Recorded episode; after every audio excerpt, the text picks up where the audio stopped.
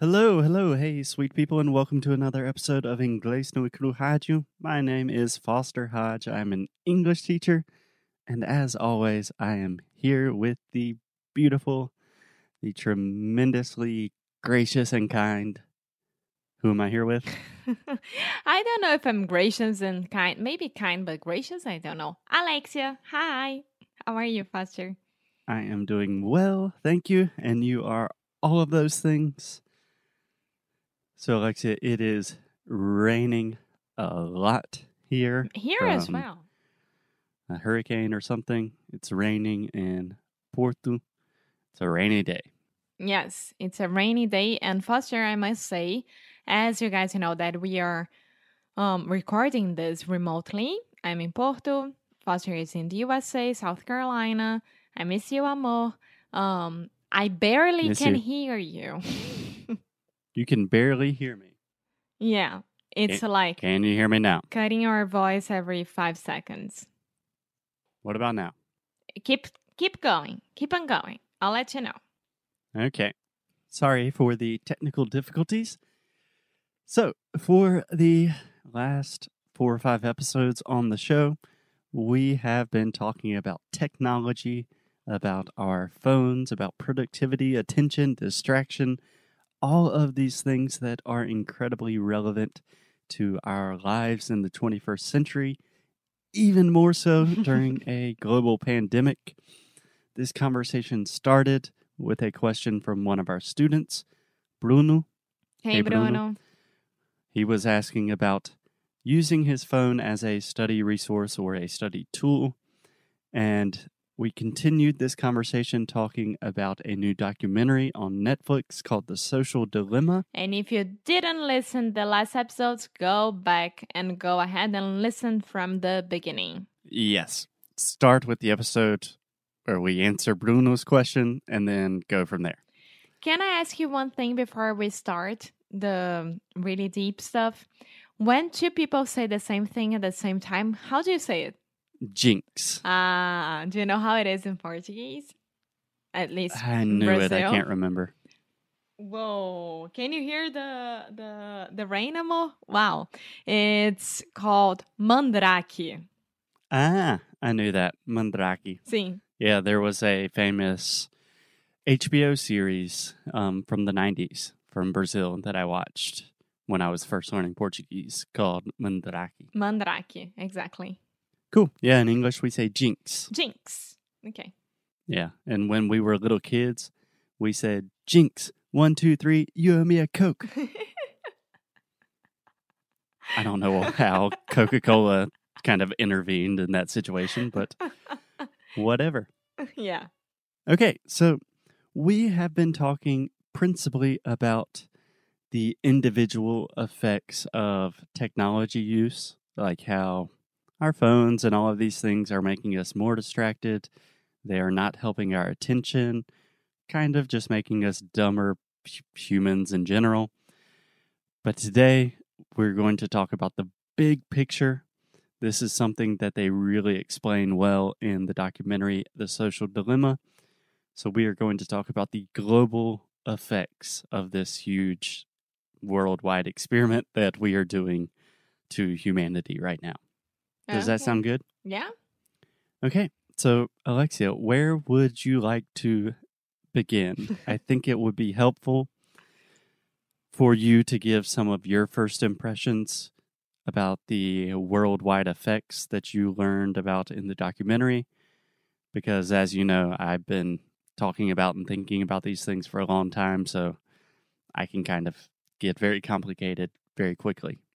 So, I think it's better if you start with the basics. I mean, I think that personally, nowadays, with everything that is happening in the world, everyone knows about everything. And those people, including me, we have our um on truth, right? So I think that the most crazy thing for me is that nowadays we can't talk about some subjects with our families, with our friends to avoid a big discussion. or to avoid a big argument. Sorry. Precisely. Yes.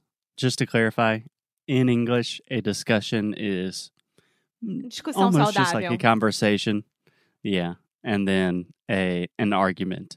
Uma discussão. Yeah. So for me, I think that the lack of communication about everything, it, it is what is worse about the world. Yeah. Okay, I definitely agree with you. I think I would make just a small clarification to that argument. I think the lack of communication is more of a symptom, and the idea of objective truth is more the root problem, if that makes sense. Mm, yeah, I mean, we come from two different cultural um, backgrounds, right? You grew up in the United States. I grew up in Brazil. You grew up in a small city. I grew up. I grew up in a big city, right? But we had more or less the same uh, resources to study and to talk about stuff. We had books, we had our teachers, and we had our families. We didn't have computers, we didn't have Google, we didn't have anything. So, Mhm. from the beginning of our lives to, to I, I would say 15 years old, more or less, we had those people, actual people, talking about stuff that they knew because of newspapers, because of the news on the TV, and because of they studied. Because of what they studied. Yeah. Nowadays, all of us and our parents and our teachers and everyone, we have different resources that comes from the same thing, which is Google. Yes. Okay, that's a great point.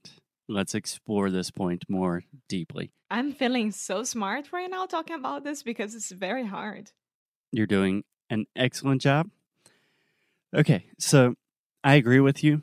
In the past, we did have a more objective sense of truth and facts and reality. This is not a totally new thing. Like if you imagine our the differences in our cultural backgrounds. Like in school, we did not learn about Latin America or Brazil. That was not a thing. So there are differences in our worldviews, right? Mhm. Yeah, uh, starting with the continents. This is crazy for me. yeah, Alexia gets very preoccupied with the fact that we consider con- continents differently Yeah. in the US and in Brazil. yeah. anyways. and the rest of the world. I'm sorry, not only in Brazil, but the rest of the world. Okay, not the point of today's episode. So these things have always existed, but imagine putting them on steroids and then just immediately communicating it to the entire world. It makes it very, very crazy. And Alexia, you said something incredibly important that nowadays we all have our own specific resources, our own places where we receive information. Hey, buddy. And we are all receiving different information, but for the most part, we are receiving this information from the same sources, which is to say, Google, Facebook, all social media, different news outlets. And the big issue here is algorithms and artificial intelligence. yeah, Are you following me? yeah. I mean, the easy way to think about this is that what they explained during the documentary, but I, I really like to give this this example is that is that um imagine that I believe that the the earth is plana plane The earth is Flat. flat. Uh, imagine that the Earth is flat, and I, of course, um, typed this on Google and made my researches about it. Fi- found some groups that also have people who believe that. tarara, tarara. Okay, and you, Foster, you don't believe that. You believe that the, the earth is round, of course. And that is correct, yes. Yeah. So if I type on my phone or on my computer on Google, sitting next to you, the phrase, the world is, the earth is, it's to appear for me flat. And for you, it's to appear round because they already know what we believe. And Google will show the resources and the websites and everything related to what we believe. Exactly. They even give this example in The Social Dilemma, the documentary. They talk about a famous basketball player from the Mhm. United States, That was Kyrie crazy. Irving. Yeah, Kyrie Irving. He's one of the best basketball players alive today. He is a beautiful basketball player. And maybe three or four years ago, he was very, very determined about the fact that the earth is flat. He believes the earth is flat. And even a lot of other basketball players were like, yeah, I mean, yeah, I guess it is. you know, Kyrie said it is. And then a few months after that, he and like all of his media team had to say, no, no, the earth is not flat.